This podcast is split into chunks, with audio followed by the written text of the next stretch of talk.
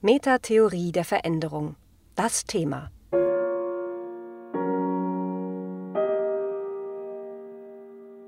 Wie funktioniert Beratung? These 8. Interne Beratung.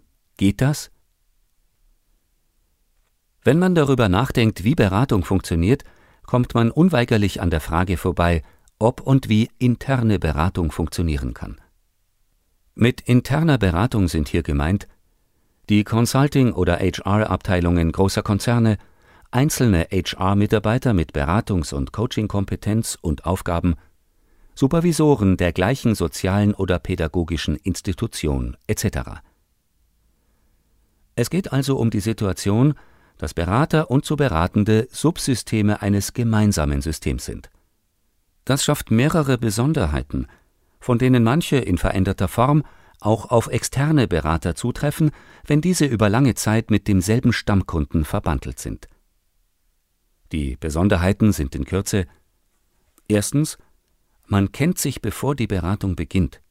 Es gibt eine Geschichte. Die internen Berater haben bei ihren internen Kunden einen Ruf, der viel umfassender ist als der von externen. Man hat schon mal zusammengearbeitet oder man kennt welche, die das schon getan haben. Man sieht sich in der Kantine, hat gemeinsame Bekannte. Das macht explizite oder latente Wertungen wahrscheinlicher. Und es fördert Zusatzmotive wie taktische Auswahl, Vorsicht, Loyalitätserwartungen und ähnliches. Das Ganze gilt natürlich auch spiegelbildlich. Auch die interne Beratung kennt oft den Coachee, kennt das Team, kennt den Bereich.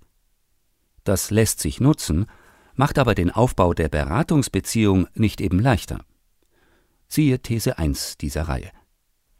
Drittens. Die Probleme des internen Kunden sind nicht eben selten auch Probleme der internen Beratung. Klar, man ist ja in der gleichen Firma, ist nur in unterschiedlichen Subsystemen. Man kann also sagen, dass interne Beratung immer auch ein Stück sich selbst sieht, wenn sie auf den Kunden schaut. Man teilt in mancher Hinsicht die gleichen Selbstverständlichkeiten und hat die gleichen blinden Flecken. In diesen Gebieten wird es dann schwer zu beraten, da man den gleichen Bezugsrahmen teilt. Viertens. Schlussendlich hat interne Beratung oft auch Informationen darüber, wie andere Bereiche, Teams und Personen den Kunden sehen und wo es schwierig oder einfach mit ihm ist. Das erleichtert es, die blinden Flecken des Kunden zu finden. Man sieht leichter, was das Klientensystem in seinem Sehen nicht sieht. Daraus ergeben sich Gefährdungspotenziale für interne Beraterinnen und Berater. Welche sind das? Wie sehr ist man sich sicher, dass man nicht ungünstig vermeintliche Selbstverständlichkeiten der Organisation mit dem Kunden teilt? Schon um hier vorzusorgen, braucht interne Beratung intensiven Austausch und Kontakt über den Tellerrand der eigenen Organisation hinaus. Wie viele eigene Bewertungen des Kunden sind schon vorab im Spiel? Unsere Führungskräfte müssten endlich mal. Jede solche wertende Haltung erschwert Beratung. Ist sie unbewusst oder hält man sie für wahr, endet die Beratung, bevor sie angefangen hat. Stattdessen beginnt Schulung, also Nachhilfeunterricht, Verbesserungsversuche. Das ist meist ebenso sinnlos wie frustrierend. Oft ist interne Beratung auf Lernen und Änderungen des Kunden fixiert. Es gilt aber immer auch den Blick auf das zu haben, was erhaltenswürdig ist. Eine nicht unerhebliche Gefährdung besteht darin, dass manches beim Kunden nicht in Frage gestellt wird, weil man sich damit selbst in Frage stellen würde. So eine einfache Frage wie Warum machen Sie diesen Missstand bei unserem Vorstand nicht zum Thema? kommt natürlich schwer über die Lippen, wenn man selbst diesen Missstand bislang nicht angesprochen hat. Ungünstige, latente und implizite Regeln der Gesamtorganisation können in ihrer Schädlichkeit für den Kunden oft nicht thematisiert werden, da die interne Beratung diese Dysfunktionalität nicht so leicht bemerkt. Diese Regeln gelten ja auch für sie selbst. Man schwimmt im gleichen Wasser und hat so auch immer Vorannahmen darüber, was veränderbar ist und was nicht. Demgegenüber stehen Nutzenpotenziale, die externe Berater nicht haben. Die interne Beratung hat mehr Möglichkeiten zu wissen, welche Schnittstellenpartner in der Organisation mit dem Klienten Schwierigkeiten haben. Externe brauchen da viele Interviewstunden oder wissen es gar nicht. Das ist sehr hilfreich, um auch Themen zu identifizieren, die der Kunde gern vermeiden würde. Interne Beratung weiß in der Regel sehr gut, womit man sich in der Organisation wirklich gefährdet und ist daher nicht so leicht bei der Hand, naive Vorschläge zu machen. Auch ist sie weniger in Gefahr, etwas besprechen zu wollen, was unbesprochen bleiben muss, wenn man die Flexibilität und den Handlungsspielraum erhalten will.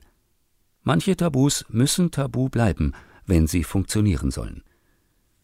Die Kenntnis der Abläufe, Prozesse, Strukturen ist für die interne Beratung nützlich, wenn man sie gebraucht, um zu verstehen, wo der Kunde überangepasst ist oder wo er etwas nicht in Frage stellt, was zum Thema gemacht werden könnte.